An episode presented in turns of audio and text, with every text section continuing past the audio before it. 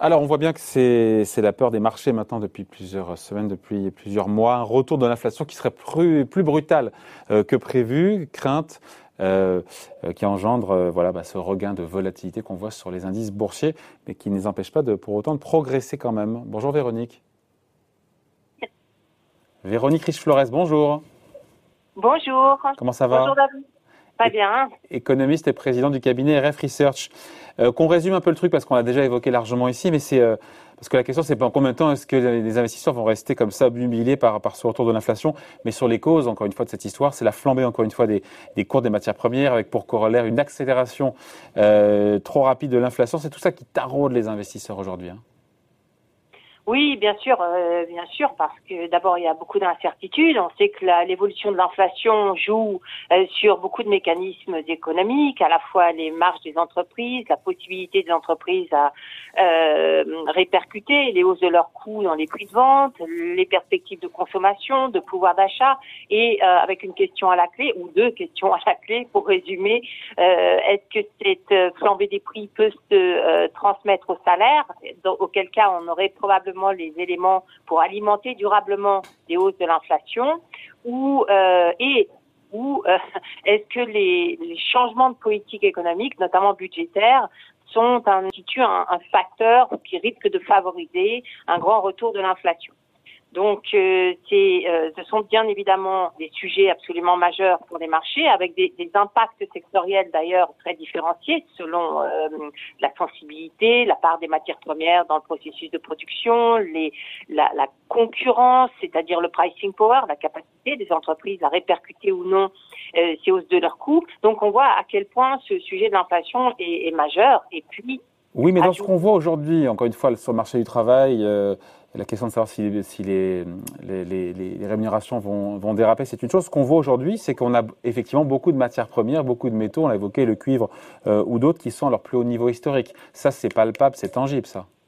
Ah oui, oui, tout à fait. Mais rien ne dit que ça va durer.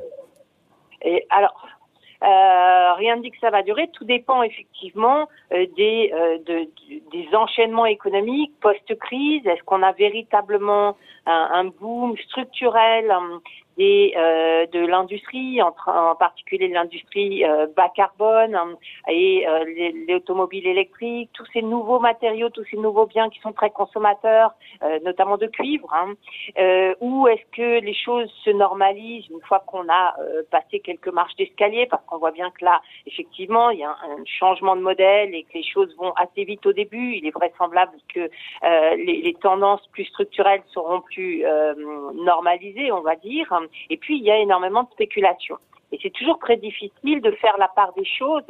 La spéculation, en général, prend beaucoup plus facilement quand il y a des raisons économiques fondamentales pour justifier euh, ces facteurs de hausse des prix. Et aujourd'hui, cette spéculation a pris des proportions absolument euh, vertigineuses à certains égards, sans qu'on puisse savoir effectivement combien de temps ça peut durer, quelle est la réalité des, des, des sous-jacents, des niveaux de prix.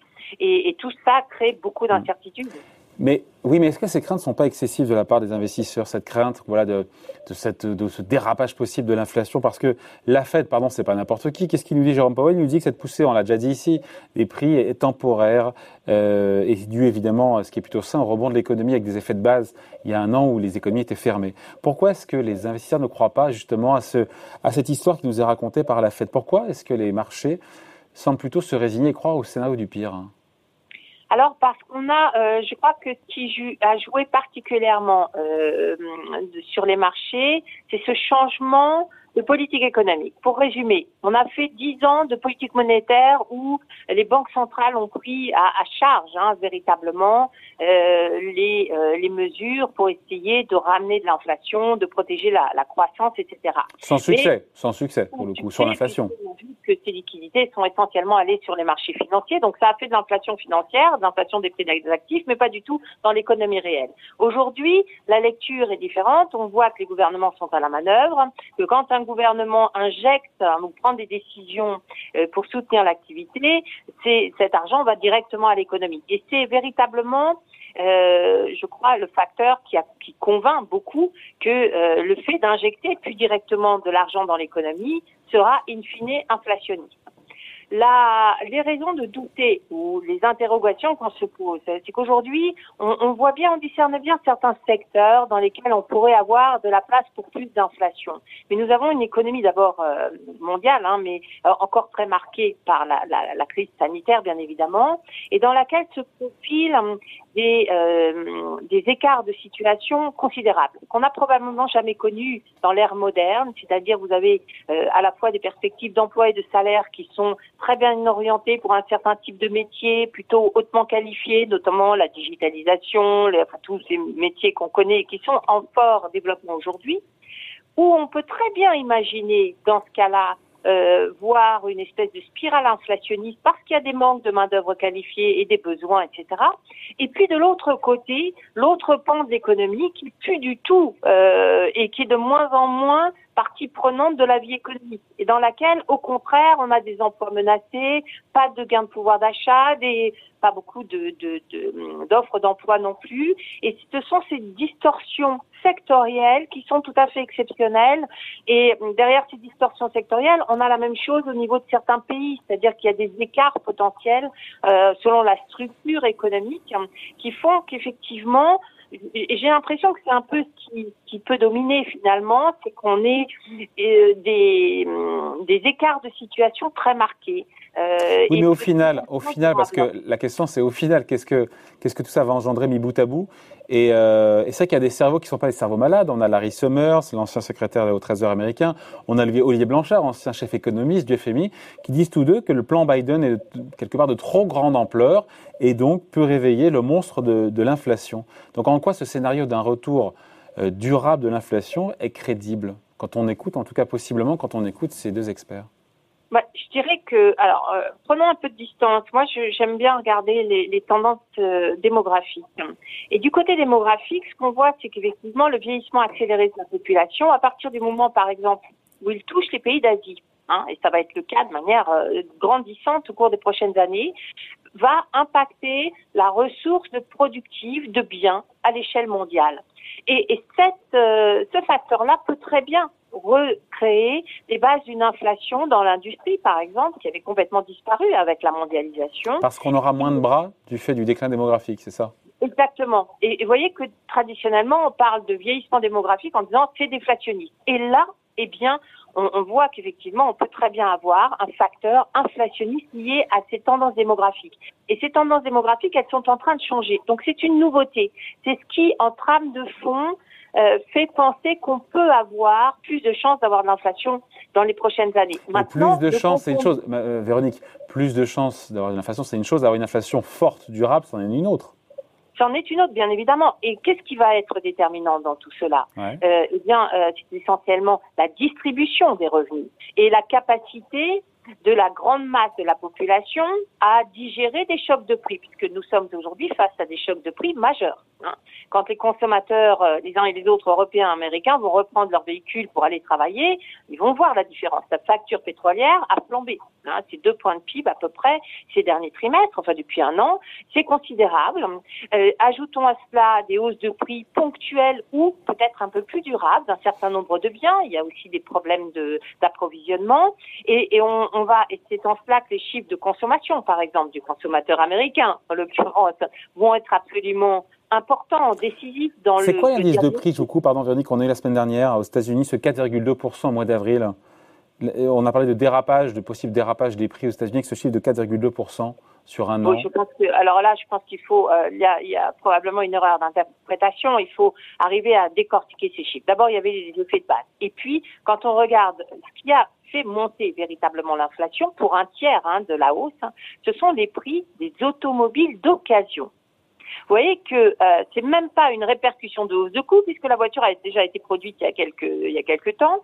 Donc c'est vraiment une histoire d'offre et de demande et ça nous révèle probablement que l'américain moyen, lui, quand il doit reprendre un véhicule pour aller travailler, il peut pas s'acheter une Tesla. Hein, il va s'acheter un véhicule d'occasion qui probablement révèle aussi une certaine sensibilité des consommateurs hein, en termes de pouvoir d'achat hein, à l'évolution des prix. Ça veut dire quoi? Si on, lit directement, n'allons pas trop vite, mais quand même, ça suggère que euh, aujourd'hui, des hausses de prix euh, probablement ne passeront pas du côté des consommateurs. Donc, il y aura un choc de demande. En tout cas, c'est ce qu'on peut envisager. ou, imaginé. Et à partir de là, effectivement, eh bien, vous n'aurez pas les, les, perspectives de croissance qui sont attendues. Et normalement, on devrait avoir un ajustement sur les prix des matières premières qui sont surévalués. Euh, de Donc, pour vous, tout ça n'est pas durable. Vous êtes plutôt du côté de la Fed, si je comprends bien. Je, je suis plutôt du côté de la Fed, d'autant que les effets de base vont s'inverser. Donc, de toute façon, on va avoir un effondrement des taux d'inflation dans les prochains mois. Mais ce qui est important, c'est la suite. Et, et, en cela, on peut parler des politiques budgétaires. Mais est-ce qu'il n'est pas trop tôt, Est-ce qu'il n'est pas trop tôt pour savoir si cette inflation sera durable est-ce qu'il ne faut pas attendre encore plusieurs mois avant vraiment d'avoir une opinion?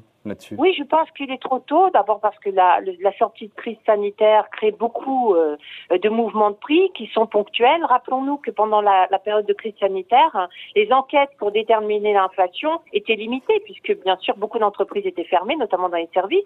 Donc on a estimé l'inflation à partir de, euh, sondages qui étaient tronqués, jusqu'à 34% d'indice des prix américains qui n'a pas été sondé. Donc on navigue quand même dans le flou. C'est pour ça qu'il faut être extrêmement important. euh, euh, prudent, pardon, et, et, prendre probablement du temps avant de se positionner et de se dire voilà, en ligne directe, on a de l'inflation au bout du tunnel. Je pense et donc, quand est-ce qu'on y verra plus clair? Parce que la question sous-jacente, c'est de savoir combien de temps cette question du retour de l'inflation va omnibuler et obséder, c'est la question qu'on se pose aujourd'hui, va obséder les investisseurs sur les marchés.